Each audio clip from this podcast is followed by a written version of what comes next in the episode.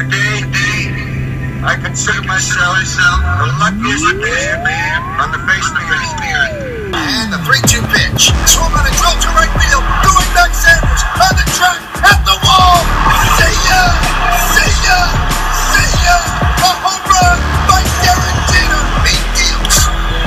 Base hit to right field. Here comes Richardson. Here's the throw from Marquez. Richardson is safe. Derek Jeter ends his final game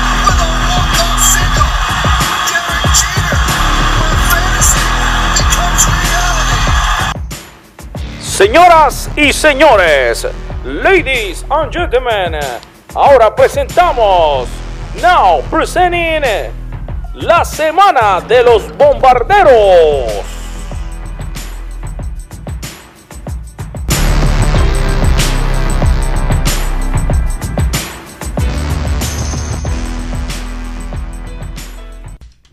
Muy pero que muy buenas noches tengan todos familia yanquista. Bienvenidos al podcast número uno de los Yankees en español, la semana de los bombarderos. Aquí estamos un miércoles más en el que esperamos que hayan tenido 7 días espectaculares de vida. Le damos gracias a Dios por una semana más. Y bueno, pues deseo que todos estén muy bien, a pesar de que sé que los ánimos no están muy bien. Pero bueno, este bien significa bien de salud, bien de ánimo, bien con sus familias. Porque evidentemente desde el lado de béisbol estamos molestos, estamos afectados. Los Yankees eh, no nos han tratado bien en estos últimos días. Esta última semana ha sido nefasta. Una barrida contra Boston que todavía duele, que está bien metida debajo de los huesos eh, y en el corazón de uno. Pero nada, para adelante porque al final de la jornada los Boston, Boston es un equipo más en las grandes ligas y a pesar de que eh, por el momento son los líderes del grupo, eh, es el equipo que mejor está jugando al béisbol, pudiera ser también los Atléticos, pudieran ser los Marineros. Eh, para nosotros no hay tanto eh, quién fue el que fue, ¿ok? Vamos a dejar eso bien claro. Y para hablar de ese mismo tema y para hablar de muchísimo más, señoras y señores, tenemos de regreso, tenemos de regreso a la otra mitad de la semana de los bombarderos. Así que démosle la bienvenida desde Nueva York y para el mundo a Octavio Sequera.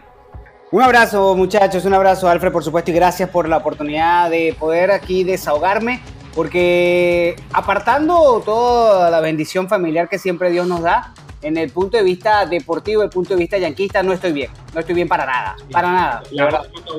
No, no, no, la cosa no está buena en el terreno de juego, la cosa no estuvo buena en Fenway Park.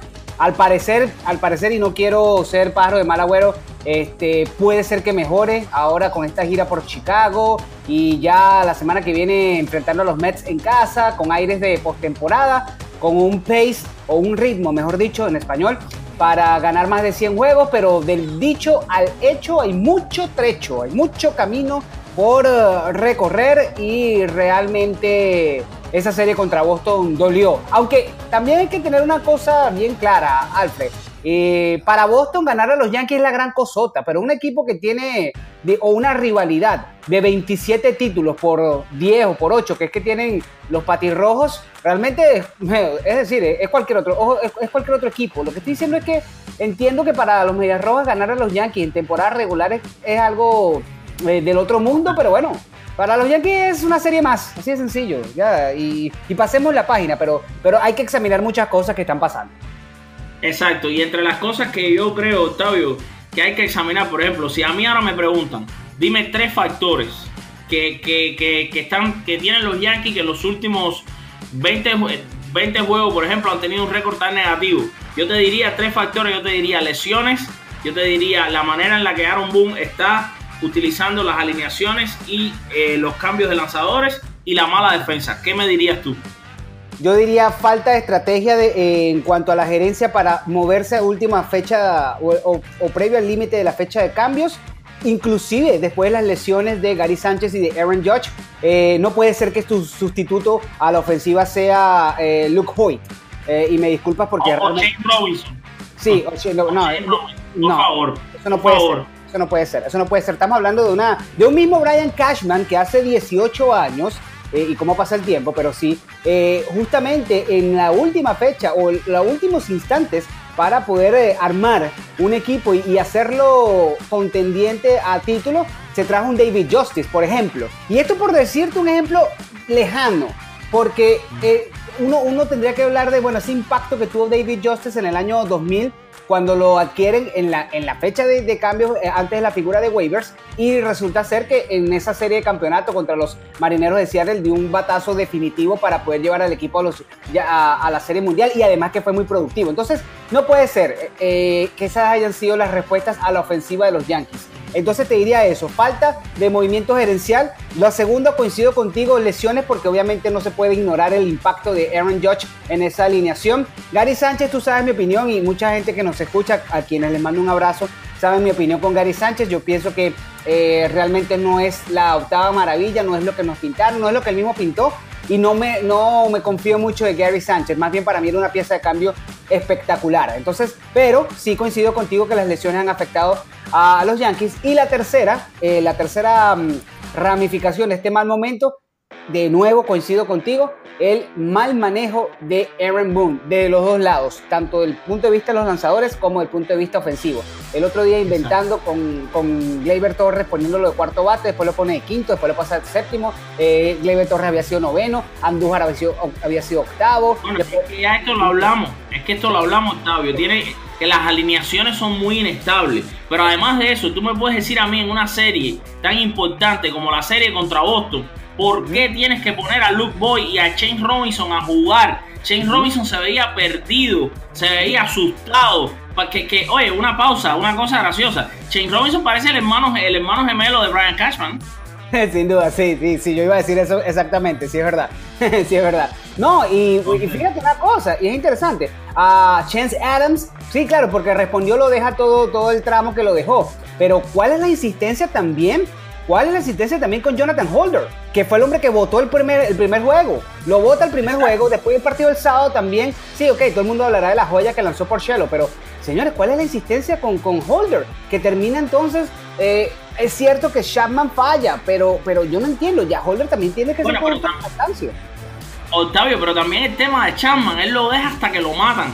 Como Eso mismo anteriormente había dejado a Holder, al propio Holder, hasta que lo mataran. Y la pregunta es, ¿por qué entonces sacas a Holder y no sacas a Chad Green? Pero además, tú conoces a Chapman, lo estás viendo todos los días. Nosotros, como seguidores, lo sabemos, lo vemos. Empezó a dar bola y bola y bola y bola. ¿Por qué no puedes traerle a Chad Green al que, a que le piché a JD Martínez? Ni siquiera pusiste a nadie a calentar. Además de eso, le sumas que entonces abres el extra inning con Jonathan Holder, el mismo que ya viene afectado de una, un racimo de carrera que tú mismo dejaste que le hicieran. O sea, ¿de qué estamos hablando?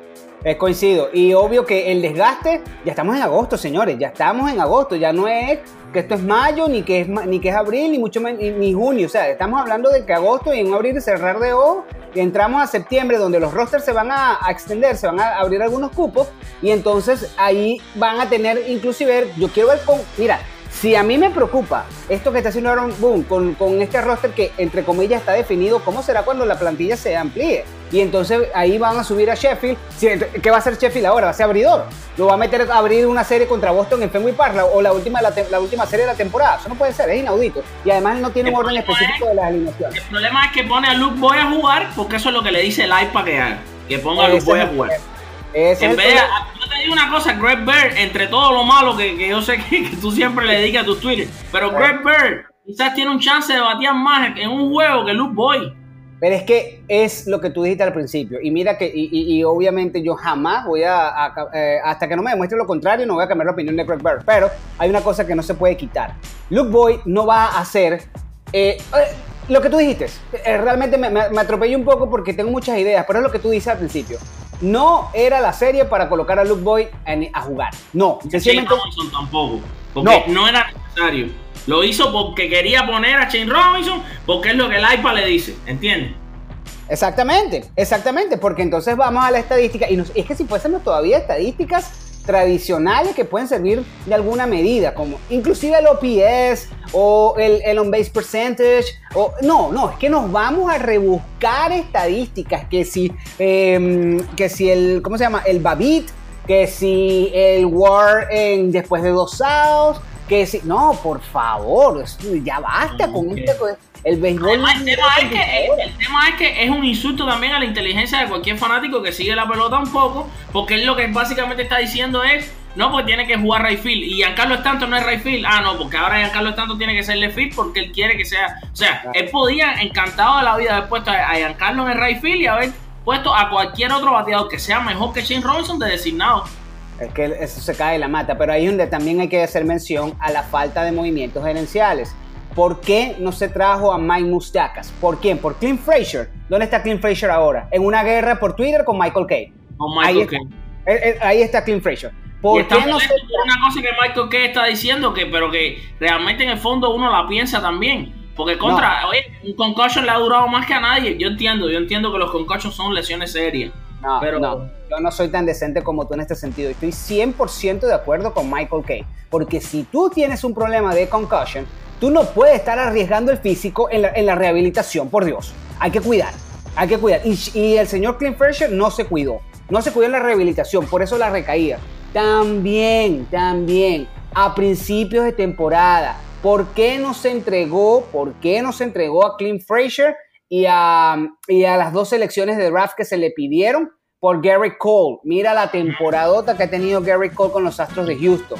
ah, o por qué en este momento, por qué en este momento no se enamoró al equipo de los Mets de Nueva York y se trajeron a Jacob DeGrom. Pero es que son falta de movimientos gerenciales, porque, ok, Lance Lynn debutó espectacular. Ojalá se sea Lance Lynn del 2012, perdón, del 2011 que ganó una serie mundial con los Cardenales de San Luis. Ojalá se sea la versión que tengan los Yankees pero realmente las respuestas a las firmas son Lance Lynn, Luke Boyd, esos son las, eh, eh Jay que también ahora está en lista de lesionados. No, realmente ha sido de verdad. Y, lo que me molestó bastante fue que inclusive expertos, colegas que uno respeta muchísimo, como Tim Kurgan, dieron a los Yankees como los grandes. Porque que lo diga Mark Teixeira. Tú dices, bueno, ok, Teixeira es Yankee, está hablando con el corazón, perfecto. Pero Tim Kurgan, que haya dado a los Yankees como los grandes ganadores de la fecha de cambio, olvídate, eso no existe. No hay grandes, no, hay un gran ganador. Eh, eh, yo, te voy a decir, yo no me puse bravo con el de Hub porque tiene muy buena eh, récord de por vida contra Boston y hasta, lo, hasta un cierto punto lo entiendo y yo lo prefería a él que a Cole Hammers, déjame decirte. No, de acuerdo, pero, de acuerdo, pero hay un inciso allí. J-Hub es una movida, pero no puede ser la principal. O sea, ese es mi punto. Que esa, ha sido, que esa ha sido la gran movida, haya sido la gran movida. Para mí no, no, realmente no puede ser. Porque inclusive lo de Zach Britton pasó desapercibido, porque como es relevista, entonces bueno, pasó desapercibido. Sí, sí, perfecto, un bullpen genial. Y quedó en ese comentario. Pero con J-Hub se hizo una boda, se hizo, bueno, es la gran adquisición. No, no es la gran adquisición. La gran adquisición se llamaba Jacob de Grump, se llamaba Madison Bumgarner. Sí, es cierto, con Cole Hammer, ok, perfecto. Y, y Cole Hammer que le vaya bien en Chicago, pero no, J-Hub no es la gran adquisición. Puedes, puede ser una segunda o tercera buena adquisición, pero no es para vender a los Yankees como los grandes ganadores por haber traído a J-Hub. Realmente eso no me parece. Y viendo lo que viene a futuro, lo que viene a futuro, Alfred, que uno tiene que, bueno, vamos entonces a, y, uno se mete y empieza a analizar los rivales, empieza a analizar la próxima serie, está bien, está bien, ok, Luis Severino tiene que volver a ser Luis Severino, el, que, el, de la primera mitad, el que, el que tendría, el que tenía grandes aspiraciones para ganar el premio Young, que esas aspiraciones hoy por hoy ya no son las mismas. Gleyber Torres, para mí en este momento, y parece mentira lo que te voy a decir, porque hasta hace menos de dos meses tú y yo hablábamos de Gleyber Torres como el firme candidato novato del año. Con lo que está haciendo Otani con el bate, ya yo lo pongo en duda. Porque Otani está ahora, lo que no hizo lanzando, ahora le, ahora le está roncando allí a Gleyber Torres con el bate. Ayer el otro ayer dos, dos cuadrangulares. Eh, eh, es decir, y Gleyber ha caído. Gleyber Torres tiene, en los últimos 14 juegos estaba batiendo 120 de promedio. Entonces, eso también hay que mejorarlo. Hay que también mejorar. te cuento que nuestros fanáticos hablaron pues durante la semana que, estuviste por allá por Atlanta, pasándola bien, yo lancé una encuesta y mira, te cuento qué cosa tan interesante pasa. Pues lanzo yo una encuesta preguntando quién se lleva el premio el novato del año, quién, quién usted cree que va a terminar como el premio novato del año al finalizar la temporada. Gleyber Torres o Shohei Otani. Hermano, votaron 120 personas. 78% para Torres, 22% para Otani, pero en los comentarios que fueron más de 50. Mm. Probablemente de los 50, 40 decían que era Andújar. Me hicieron cambiar la encuesta y entonces las, lancé una segunda encuesta donde yo decía quién es el novato del año, Andújar o Torres cuando termine la temporada. Votaron 79 personas y ganó Andújar amplio, 62%. Así que nuestros fanáticos, nuestros seguidores del programa, que, nosotros respetamos y queremos tanto, según ellos, no es ni Otani ni es Leiber Torres, es Miguel Andújar el novato del año. ¿Qué te parece eso, tío? Bueno, que como, siempre hemos dicho, uno aprende demasiado, uno aprende muchísimo de, los fanáticos también, uno aprende muchísimo de los fanáticos también. Y, hay que, tener una cosa bastante en cuenta. Uno hablaba de Gleyber Torres porque inclusive, y tú lo conoces muy bien, la prensa neoyorquina eh, es espectacular para engrandecer o también para destruir, perdón, también para destruir a los atletas y a los jugadores de los Yankees en este sentido. Pero realmente habría que entonces indagar, indagar y darse cuenta de todos los méritos que tiene el señor Miguel Andújar para el premio al novato del año. Por ejemplo, le saca más de casi 20 puntos de promedio, le saca. Porque Andújar batea 2.92 y, y Gleyber Torres está por los 2.70, 2.74, si mal no recuerdo.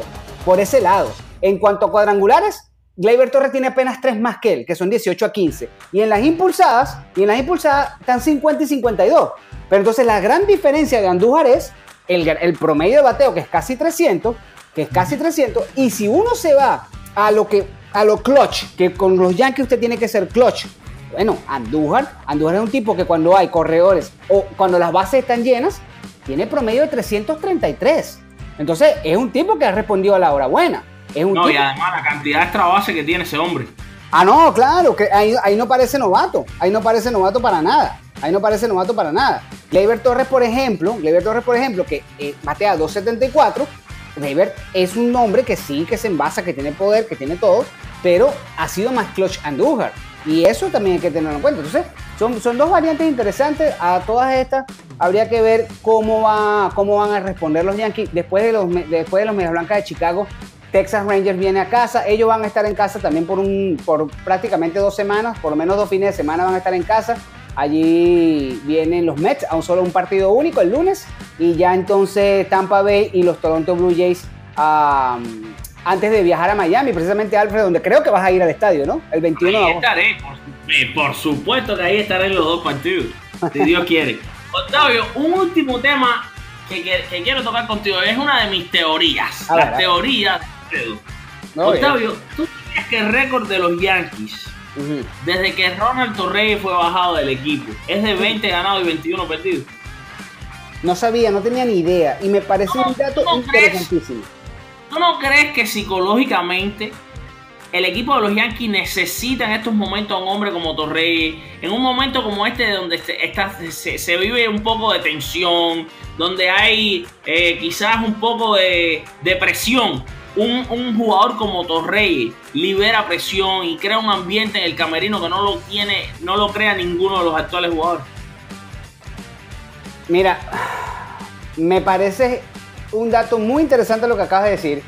Y creo que Ronald Torreyes habría que remontarse a la opinión que tiene Aaron Judge, posiblemente la cara de la franquicia, sobre Ronald Torreyes.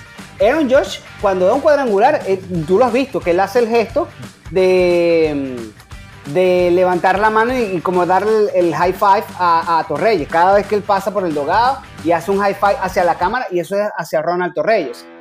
La opinión que tiene Aaron Judge de Torreyes es espectacular. Lo definía como un líder dentro del clubhouse, lo definía como un hombre que cuya experiencia dentro de las ligas menores y lo que ha sido el transitar por los Yankees ha sido fabuloso. El año pasado batió, creo que fue 295 y jugó más de 100 partidos. Es un tipo que está probado, es un tipo que está probado en grandes ligas y sí hace falta. Ronaldo Reyes, y guardando un poco la distancia, porque no han ganado nada todavía esta, esta generación de Yankees, pero me recuerda mucho a Luis Sojo. Me recuerda a esa figura de Luis Sojo que era líder, que tenía experiencia y que tenía respaldo del jugador franquicia del equipo. Luis Sojo, tú pregúntale a Derek Jeter por Luis Sojo y se va en elogios por dos horas. Por dos horas, por horas. Derek Jeter y Luis Sojo, o sea, la opinión que tiene, eh, por eso fue una vez que Derek Jeter fue a Barquisimeto, eh, la sede de la ciudad de Venezuela, donde eh, jugaba Luis Sojo en el béisbol invernal.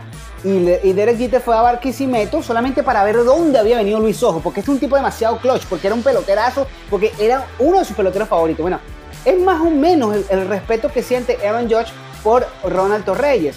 Entonces, ese tipo de química hace falta en el dogado. Hace falta que tu jugador franquicia esté contento. Hace falta que tu jugador franquicia se sienta respaldado. Y la gente no me venga a decir ahora, no, bueno, es que Josh no está jugando. Sí, pero Josh está a punto de volver. Y cuando vuelva, y o, ve, o veamos cómo puede influir el, afecto, el, el, espacio anímico también.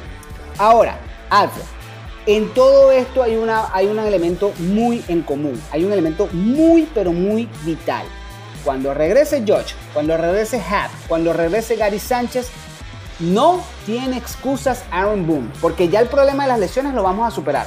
Ok, perfecto. ¿Qué va a hacer Aaron Boone con esa alineación? ¿Cómo vas a distribuir la cantidad de lanzamientos? ¿Quieres que te lo responda?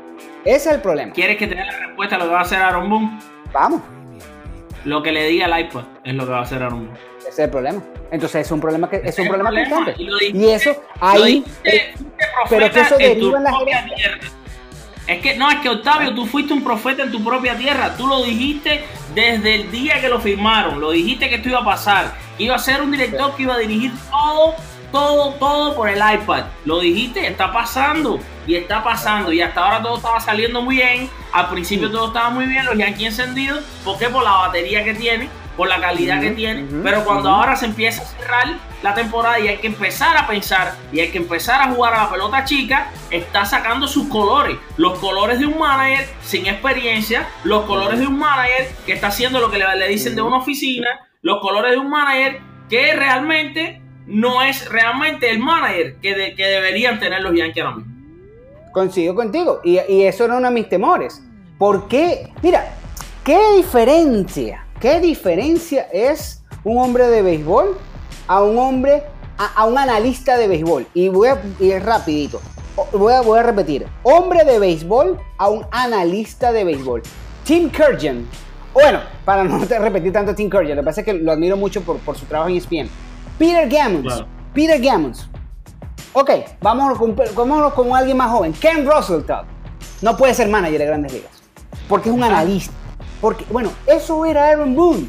Aaron Boone era analista y por favor vayan a YouTube y vean a Aaron Boone como analista de la Serie Mundial de Béisbol de Pequeñas Ligas en Williamsburg, en Pensilvania. Ese era el trabajo de Aaron Boone. Eso era Aaron Boone. Y tú no puedes poner un tipo que sale de ahí con todo respeto porque cada quien tiene sus profesiones. No me vas a decir a mí que un hombre de béisbol en la sangre, en las venas, que lo vivió, que lo ganó todo, como Joe Girardi, puede ser sustituido por Aaron Boone, chicos. Eso no existe. Eso no existe. Si querías tanto, si querías salir tanto de Girardi, porque bueno, porque ya te había hartado la paciencia, tienes a un tipo de béisbol en la sangre como Tony Peña, perfectamente bilingüe, perfectamente conocido en el mercado, que sabe y que se conocía el equipo, Octavio. Y que se conocía el equipo. Exacto, que sabe conocer al equipo. Mira, un tipo bajo perfil como Hensley Mullens, manager del equipo de las Antillas holandesas o de Holanda en el Clásico Mundial, que los metió en el tercer puesto del Clásico Mundial, de este último Clásico Mundial que fue bastante reñido, que fue coach del equipo holandés en el Clásico Mundial del 2009, que ha estado trabajando en Grandes Ligas por todo, por más de 20 años en Grandes Ligas. Esos son nombres de béisbol. Esos son nombres. Entonces la gente dice, no. Otro nombre, te voy a decir otro nombre que, que para mí fue una falta de respeto y por eso, y porque él lo pensó igual, se fue de la organización. Una falta de respeto que ni siquiera consideraron la candidatura de Alfredo Pedrique. Alfredo Pedrique, venezolano, fue el que formó a todos esos jugadores. Claro, fue el claro. que formó a George fue que formó a, a Formó, bueno, a Gleyber no tanto por lo vieron de los Cubs, pero todos estos jugadores, Josh, Tyler Austin, bueno, todos los jóvenes, todos los Baby Bombers, Greg Bird, Gary Sánchez, todos, el manager de, las ligas menores en AAA siempre fue Alfredo Pedrique, que se los conocía bien. Ese incluso era un mejor candidato que Aaron Boone, y, y, tú lo sabes y yo lo sé. Tú sabes que, entre otras cosas, Alfredo Pedrique, ¿a quién descubrió, no? ¿A quién? José Altuve. No digo más. No digo más. O sea, si vamos a estar claros, o sea, es que, es que hay talento. No, y o sea, ahora, ahora esto está pasando factura, ¿ves? Claro que está pasando. No, y entonces, otra de las cosas. No, eh, ¿cómo es que se llama? Alex Cora también es sabermétrico. Perdón, Alex Cora, Alex Cora, Alex Cora viene de estudiar para ser manager, si ustedes no lo sabían, estudió para ser manager, de ser coach primero, después de estar en años de formación y sobre todo, sobre todo, porque la gente quizás ignora esto, que cuando Alex Cora estaba en, eh, en ESPN, él fue parte ¿de dónde viene? De dónde, ¿Cuál fue su último trabajo? Coach del equipo campeón de los Astros de Houston. De los Astros de- Toda una temporada. Es decir, hace la transición, Dios mío. Eso es lo que yo no podía entender. De Es un hombre que sacaste. Aaron Boone es un hombre que se retira como pelotero. de- va directo a la cabina de transmisiones. Ahí se pasa 10, creo, 12 años y después le vas a dar un uniforme y lo vas a poner a dirigir. No es así. Y qué uniforme, Alfred. Qué uniforme le das. O sea, Uno que no todo el mundo se puede poner. Bueno, pues nada. En fin, señores, aquí está Octavio Sequera con estos comentarios. Hoy tenemos un poco que, que este, este momento inicial que siempre se comparte y que se disfruta tanto aquí con Octavio ha sido un momento en que no nos hemos podido reír mucho, ¿no? Porque los ánimos no están para risita. No, no están para bueno, risita, no están para el risita, próximo coincido. podcast la cosa esté mejor, que Sí. podamos barrer ahora a los medias blancas y señores, contra equipos débiles hay que ganar. Y es lo que hay que hacer. Pasar la cuenta, borrón y cuenta nueva, como dice Octavio al final. Los Red Sox están dando la gran importancia por haber barrido a los Yankees, porque para los fanáticos de los Red Sox es algo muy grande. Para los Yankees lo mismo que si los hubieran barrido los Reales de Kansas City. Punto final. Es la barrida, no quien lo haya hecho. Así de sencillo. Y con eso, y con eso me despido realmente. Y sí, me encantó lo que dijiste, lo, lo que dices, Alfred. Me parece muy bien que los fanáticos de los Yankees en este momento no estén con risitas. No estén con risitas, porque realmente no, no hay, no está para, para estar celebrando absolutamente nada. Es momento de pasar la página y de recuperar. Y si hay que hacer comodines, pues que sea el mejor comodín posible. En casa con todo el mundo disponible ese partido y de ahí tomar entonces el camino hacia la Serie Mundial esperando pues que sea el destino final. Seguro que sí, Octavio. Muchas gracias, como siempre, por estar aquí con nosotros. Y el miércoles que viene a la carga otra vez, quizás con una semana un poquito más positiva.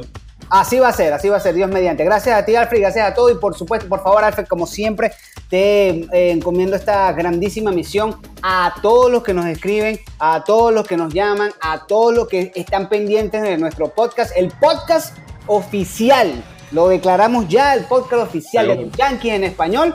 A todos los que tienen la- el, el tiempo para conectarse con nosotros, por favor, Alfred, tú cuando los veas en la calle, si te escriben todo, tú le dices que tienen en Nueva York a su amigo, a su pana, a su hermano Octavio Sequera, y que para mí es un honor de verdad recibir su saludo. Así que un abrazo a todos. Un abrazo, hermano. Y bueno, sí, mi gente linda. Y después de haber escuchado a nuestro hermano a Octavio Sequera, vamos a pasar con el siguiente segmento, ese que también usted espera muchísimo porque le gusta conocer, le gusta recordar, le gusta eh, pensar en aquellos Yankees que a pesar de que ya hayan quedado en los libros, siempre los tenemos presentes. Así que nos vamos con la figura Yankee latina de la semana. La figura yankee latina de la semana será Aurelio Rodríguez. El nativo de Cananea, Sonora, nació el 28 de diciembre de 1947. Debutó a los 17 años en el béisbol profesional con los Mineros de Fresnillo de la Liga Central. Esa misma temporada llegó a los Charros de Jalisco de la Liga Mexicana de Béisbol, que a su vez lo vendieron a los Angelinos de California. Con solo 19 años y 247 días, Rodríguez se convirtió el 1 de septiembre de 1967 en el pelotero mexicano más joven en debutar en las grandes ligas, marcado hasta el día de hoy. Es un récord que se mantiene vigente. Tras jugar 17 temporadas con los Angelinos de Anaheim, Senadores de Washington, Yankees de Nueva York, Medias Blancas de Chicago, Padres de San Diego, Orioles de Baltimore y Tigres de Detroit, es junto a Fernando Valenzuela y Juan Gabriel Castro el pelotero mexicano con más temporadas. Además, el de más partidos jugados con 2017. Rodríguez promedió para 237 de por vida con 124 jonrones y 648 carreras producidas en 2007 juegos, 2017 juegos jugados. Su temporada más productiva fue la de 1970, cuando fijó sus números máximos en cuanto a jonrones con 19, producidas con 83, anotadas con 70 y bases robadas con 15, todavía jugando para los senadores del Washington. Aurelio Rodríguez fue un modelo de la consistencia en la tercera base para los Tigres durante los años 70. Demostró no ser un buen bateador, pero tenía manos muy seguras y fue bendecido con un fuerte brazo en el año 1975, de hecho, tuvo el galardón de ganar, el, honor de ganar el premio al guante de oro, siendo el primer tercera base de la Liga Americana desde 1959 al ganarle a Brooke Robinson, el cual tenía 16 guantes de oro consecutivos. Aurelio Rodríguez también lideró el porcentaje de fildeo como tercera base de la liga en 1976 y 78. Jugando para los Yankees en la Serie Mundial de 1981, batió para 417 en su carrera en grandes ligas con 7 equipos que terminó en 1983. El último partido de grandes ligas fue el 7 de octubre de ese mismo año con los Medias Blancas de Chicago. Como manager en la Liga Mexicana de Béisbol, dio el título a los Sultanes de Monterrey en la inolvidable temporada de 1991. Desgraciadamente la vida de Aurelio Rodríguez terminó de una forma muy abrupta el 23 de septiembre del año 2000 en Detroit, luego de una firma de autógrafos a la que fue invitado por los Tigres, mientras caminaba por la calle fue atropellado por un auto conducido por una mujer que estaba sufriendo en ese momento un ataque al corazón. Señoras y señores, la figura yankee latina de hoy fue Aurelio Rodríguez. Bueno, sí, mi gente linda, mis queridos amigos, durante la semana tuvimos el honor de entrevistar a dos nuevos Yankees. Pues sí, como usted escucha, dos nuevos Yankees. Pues además de los canjes que se hicieron en la gerencia, también hubo firmas internacionales. Incluso algunos de esos canjes fueron buscando tener más dinero para poder firmar todavía más jugadores. Dos de ellos, eh, bueno, fueron tres cubanos, pero a dos de ellos tuvimos el placer de tenerlos en los micrófonos de nuestro otro podcast de béisbol, de Con las Bases Llenas. Y por supuesto que ahora a continuación les ponemos a ustedes las dos entrevistas que se les realizaron a los jóvenes lanzadores cubanos, Ociel Rodríguez y Denny Larrondo. Espero la disfruten, aquí se las dejo. Ha llegado uno de los momentos más especiales. Primero vamos a lanzar la encuesta de la semana y ya decíamos en nuestra en nuestro debate con Octavio los resultados de la encuesta anterior. Ya decíamos que hubo que hacer dos encuestas, pues 120 eh, votos dijeron que Gleyber Torres ganaba el premio al novato del año por encima de Shohei Otani en un final de 78 a 22. Amplia ventaja para Torres, pero como eh, ya explicaba y repito, sus comentarios ustedes se volcaron a defender al, al papá, a Miguel Andújar. Y bueno, realizamos otra segunda encuesta de Andújar contra Torres y esta la ganó Miguelito Andújar con un 62 la encuesta de hoy es simple, pero a la misma vez una encuesta que sé que va a tener muchísima participación de ustedes, pues es muy directa. Y es la siguiente, ¿cómo terminarán los Yankees el 2018? Opción número 1, ganan la división este. Opción número 2, terminan de comodín. Opción número 3, quedan fuera de la postemporada. Así que nada más que usted eh, termine de escuchar el podcast esta noche, corra a las redes sociales que ahí va a encontrar la encuesta para que comiencen a votar. Así que arriba, a votar, a votar, a votar y esperamos por sus votos. Nos vamos ahora con el momento de la trivia de la semana. ustedes les encantan las trivias. Déjenme decirles que más de 300 de ustedes participaron en la trivia que se lanzó en el programa anterior. La trivia era la siguiente. El líder en jonrones en la historia de series mundiales es Mickey Mantle con 18. ¿Quién es el segundo con más jonrones en series mundiales? Que era un Yankee y le adelantábamos que tenía 15. La respuesta correcta es el Bambino, el inolvidable Bambino Beirut que conectó 15 vuelas cercas en el clásico de otoño y el ganador de esta eh, trivia fue el señor Giordano Carmona. Así que Giordano, hermano mío, sé que estás escuchando este podcast. Felicidades y pronto nos vemos eh, en persona. Que tenemos sin duda que, eh, bueno, pues sacarnos una foto y, y compartir juntos, pues te ganaste eh, esta trivia. Vamos a lanzar ahora la trivia nueva, la nueva trivia de la semana. Ahí les va. Atención muchachos, nada de buscar en Google, ¿eh? no quiero a nadie buscando en Google. Esto es a pensar, a romperse la cabeza. El día 2 de agosto de 1979, los Yankees eh, sufrieron uno de los momentos más trágicos en la historia del equipo. el receptor, el capitán del equipo, una de las grandes estrellas de los bombarderos del Bronx, Thurman Monson, murió. El día 6 de agosto, cuatro días después, el equipo de los Yankees eh, asistía al funeral y al entierro de su inolvidable capitán, pero ese mismo día tenían que regresar a jugar un partido en la noche contra los Orioles de Baltimore. Ese partido fue inolvidable. Y la pregunta es, todos sabemos que Bobby Mercer, o si no lo sabe se está enterando, decidió ese juego espectacularmente, dejó al terreno a los Orioles con un hit que trajo dos carreras y esa parte la sabemos. Ahora, la pregunta es, la trivia es la siguiente. ¿Quiénes eran los dos lanzadores abridores de ese partido? ¿Quién era el lanzador abridor por los Yankees. ¿Quién era el lanzador abridor? Por los Orioles. Esta sí que está difícil. Así que ya lo saben, vamos a ver. Y recuerden que quien responda primero, pues se llevará, además del reconocimiento de con las bases llenas y de la semana de los bombarderos, este podcast oficial de los Yankees en español, se van a llevar también un presente. Vamos a ver rápido todos a votar quién, quiénes fueron los lanzadores abridores entre Yankees y Orioles de Baltimore el día que los Yankees regresaron de enterrar a su capitán Thurman Monson. Esto ocurrió el 6 de agosto de 1979. Nada de buscar en Google, ¿eh? Porque la respuesta tiene que ser la primera que llegue es la que gana, porque es la que sé que no le dio tiempo a, suficiente a buscar en la internet. Así que ya lo saben, vamos a votar y vamos a una pausa y ya regresamos. Mis amigos, eh, antes del, eh, grabar este podcast hoy, lanzábamos esta pregunta, ¿no? A ustedes. Eh, les pedíamos que nos llamaran, que nos mandaran sus mensajes de voz y queríamos saber qué le ha pasado a los Yankees, o sea, cuáles son las causas de que los Yankees han comenzado a perder juegos. Queríamos eh, que ustedes nos mandaran sus, comentarios y también sus mensajes de voz. Voy a comenzar por leer todos los muchísimos comentarios que ustedes han mandado aquí.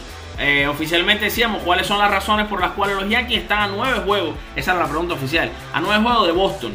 Dice Mario eh, Flemate, dice, creo que falta un pitcher abridor consistente en la rotación. Dice Jesús López, el factor de tener una buena temporada y estar a nueve juegos abajo, solo una que los Red Sox están en una temporada de ensueño. Eso es todo, no hay más nada que hablar. Dice Anadi Giraldino, dice, para mí las lesiones, dice Ale García, jeje, le están dando pi que se preparen cuando se la recojan. Esta no, este comentario no lo podemos leer aquí completo. Vamos a ver, tenemos más comentarios, tenemos más comentarios también eh, directamente en la página de con las bases llenas. Vamos a ver, esto fue en el grupo de con las bases llenas. Y si usted aún no nos sigue, si usted aún no está eh, en el grupo de con las bases llenas, en la página de con las bases llenas, por favor, es hora ya de que nos salga y nos busque rapidito, rapidito, búsquenos que ahí estamos. Vamos a ver, aquí hay cuatro comentarios más. Dice Hugo A. Hernández. Malos lineups, aguantar mucho los abridores, mal manejo del bullpen, jugadores clave en slot, jugadores lesionados, se están dejando mucho corredores en base, falta de bateo oportuno, el fatídico séptimo inning donde relevo falla, el efecto Chapman, juego ganado solo van por tres sábados llenan las bases y te roban el juego. Dice Jason Navarro, los Yankees tienen un récord negativo comparado con el Boston, jugando con equipos por debajo de 500. Dice Cordero Pedro, no hay line-up estable, Josh debe ser tercero, cuarto, mucha improvisación en la primera. Eh, no se juega el béisbol pequeño como toques de bola. Deberían enseñar a Didi, a Bert y a Hicks a tocar por tercera, así evitan que les jueguen siempre cargado a la primera. Dejan, deja que castiguen los pitchers mucho. Y si está descontrolado, ya debe tener a alguien calentando y no lo hace. Dice JP Díaz. Tiene que hacer trabajar al pitcher contrario. Mucho cambio en la alineación. Aparte que a Boston le sale todo bien. Mis amigos, vamos a escuchar ahora sus mensajes de audio que nos han mandado durante el programa de hoy. Así que ahí les dejo los primeros mensajes. Ante todo, buenas noches, saludos a todos los oyentes del programa. Los Yankees están a los Boston porque son unos infelices. De bombardero no tienen nada. Tú fuiste el que los creciste hasta la luna, que si bombardero, que si bombardero. Al bombardero la púrpura se le mojó hace rato. Son unos infelices. Ay, mi madre, señores, escuchen ese comentario. Escuchen ese comentario. Vamos a ver si alguien le responde al señor Beto, que sabemos que Beto no le gustan los Yankees ni un poquito, vaya. Así que por aquí ponemos todos los comentarios, ¿eh? Y esto es bueno, vamos a ver si alguien le responde a Beto, vamos a ver. Saludos, muy buenas noches, Alfred, por aquí, Joven Navarro, desde Pop Friend, Toronto, Canadá. Saludos a todos los a todos los, a todos los oyentes de este maravilloso programa, a todos los seguidores. Y un saludo especial para el señor Beto, y aquí va tu respuesta de parte mía. Estamos a nueve juegos, pero te vamos a poner a ti, a tu Boston, a nueve juegos, mi hermano. No te preocupes. Preocúpate por, preocúpate por nosotros, pero los Yankees van a salir de este gran, de este gran, de este gran bache. Saludos para todos. Bueno, una vez más por aquí, el hobby. Estuve leyendo, estuve leyendo tus posts y estás preguntando que cuáles son las razones por las cuales eh, los Yankees están ganando estuve leyendo algunos de los comentarios de los seguidores de, de, tu página y estoy de acuerdo con ellos. Y también creo que un, gran factor es de que los Yankees tienen un tienen, tienen un número negativo cuando se, cuando se enfrentan a, equipos que están jugando para, para, menos de 500 y mientras que los Boston ah, tienen un tienen un récord muy muy positivo estaba copiando. Y el otro día estaba hablando, estaba hablando en tu programa de que no se puede perder con equipos, con equipos de, de menos de 500 y hay que ganar toda la serie, hay que recuperar ese, hay que recuperar ese, ese nivel de competición que teníamos antes y, ese, y, esa, y esas victorias. Bueno, un saludo para todos, cuídense, muy buenas noches.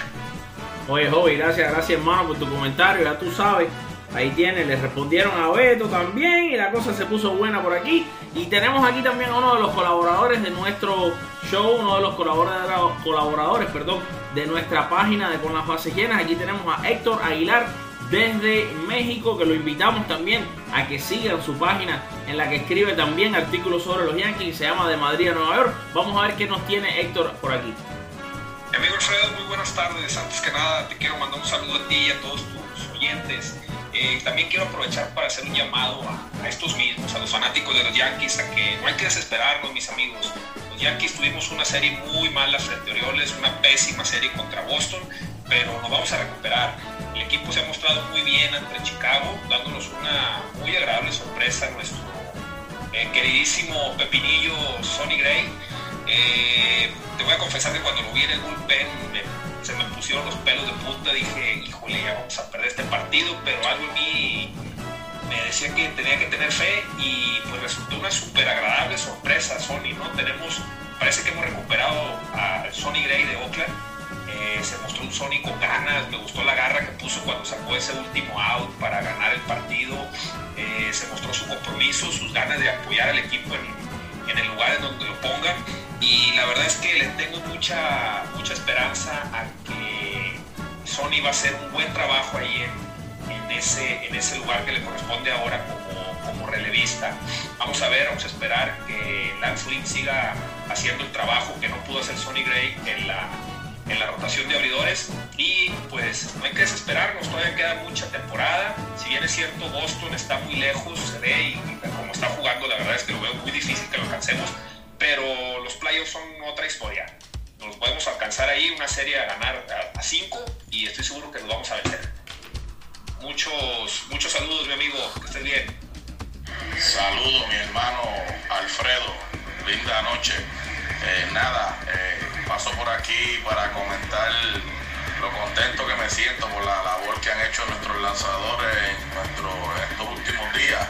Y saber tu opinión al respecto, Sonny Gray. Yo creo que la, la solución de Sonny Gray está en que no lance en Nueva York, eh, que tire en la calle. Los números están ahí y creo que del bullpen hizo un gran trabajo anoche.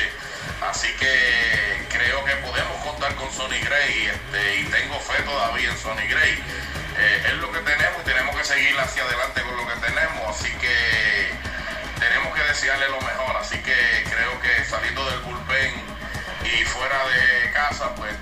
hacer el trabajo.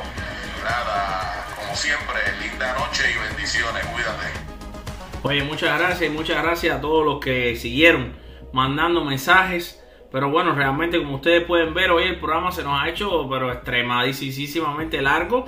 Incluso espero que no les parezca muy largo a muchos de ustedes. Les recuerdo que las entrevistas eh, con eh, los lanzadores Denny Larrondo y con el lanzador Osier Rodríguez, ambos cubanos, recién firmados por los Yankees de Nueva York. La pueden encontrar por separado eh, dentro de este mismo podcast en Spreaker y en todos los lugares en los que usted sigue con las bases llenas y sigue la semana de los bombarderos. Ahí están los podcasts disponibles. O sea, solo las entrevistas, si las quiero oír, están por separado, no las tiene que oír como parte del podcast. Estas entrevistas fueron también parte del podcast de Con las Bases Llenas y también eh, de este programa, pero ustedes saben que, bueno, pues la pueden oír por separado. Así que nada, me resta, eh, como siempre, mandarle muchísimas buenas vibras, bendiciones, eh, pedirle a Dios que los cuide muchísimo a todos ustedes que son de verdad unos oyentes excelentes, maravillosos, que están siempre activos en las redes sociales, que eso nunca cambie, por favor.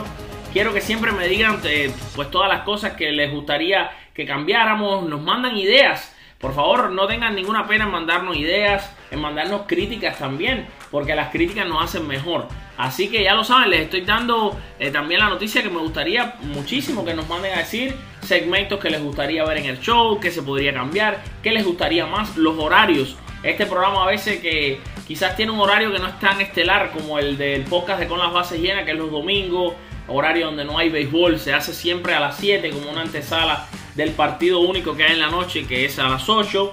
Eh, quizás quieren este programa en otro horario, quizás este horario les es un poquito incómodo para escuchar el programa en vivo, pues esas son cosas que nos van a ayudar muchísimo a mejorar, nos van a hacer mucho mejor. Así que pues nada, si, si tienen muchísimas cositas que decir, no, pocas, las que sean para nosotros son muy importantes. Les deseo, como de nuevo les repito, los próximos 7 días sean excelentes, llenos de bendiciones. Y aquí nos esperamos porque, como dicen muchos de ustedes, hay que ser positivos y hay que entender que todavía la temporada es larga. Y si hay una cosa que yo he aprendido a lo largo de los eh, más de 24 años que he sido fanático de este equipo, de este gran equipo, es que los Yankees nunca están muertos, es que los Yankees siempre, siempre, siempre tienen la última palabra. Así que confiemos en los Yankees, confiemos en nuestros bombarderos del Bronx y nos despedimos con la frase del inmortal Joe Mayo que dijo, quiero darle las gracias a Dios por hacerme un Yankee. Adiós, chao, se les quiere.